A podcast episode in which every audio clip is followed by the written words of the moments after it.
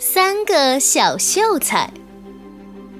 王老财是一个大财主，有很多很多的金银财宝。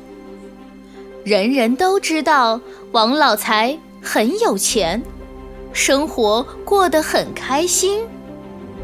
可是人们不知道，王老财还有一件不称心的事儿，就是他小时候没读书。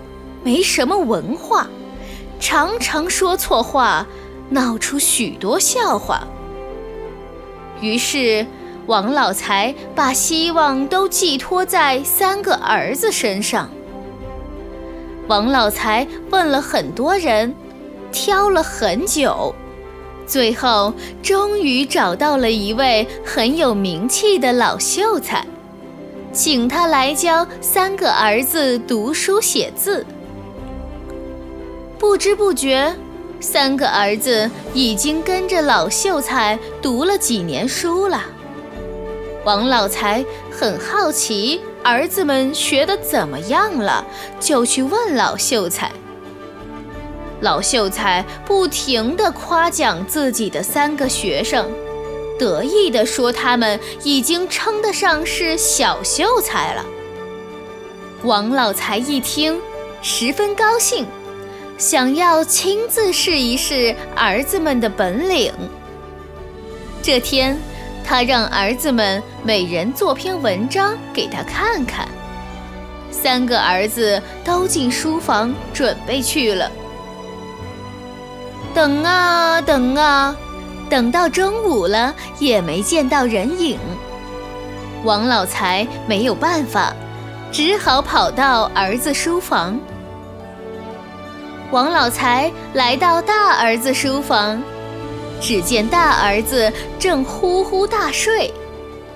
王老财将他喊醒，问：“你为什么不做文章？”大儿子打了个哈欠，说：“大诗人李白梦中作诗，我的好梦被你打乱了，做不成了。”王老财不高兴了，就去看二儿子。只见二儿子正在撕书，王老财把书抢过来，问他为什么要把好好的书给撕了。二儿子振振有词地说：“老师说，读书破万卷，才能写文章呀。”王老财气得扭头就走，三儿子说不定写出了好文章，他安慰自己，就去看三儿子。一看，三儿子正在舔黑墨，嘴唇上乌黑一片。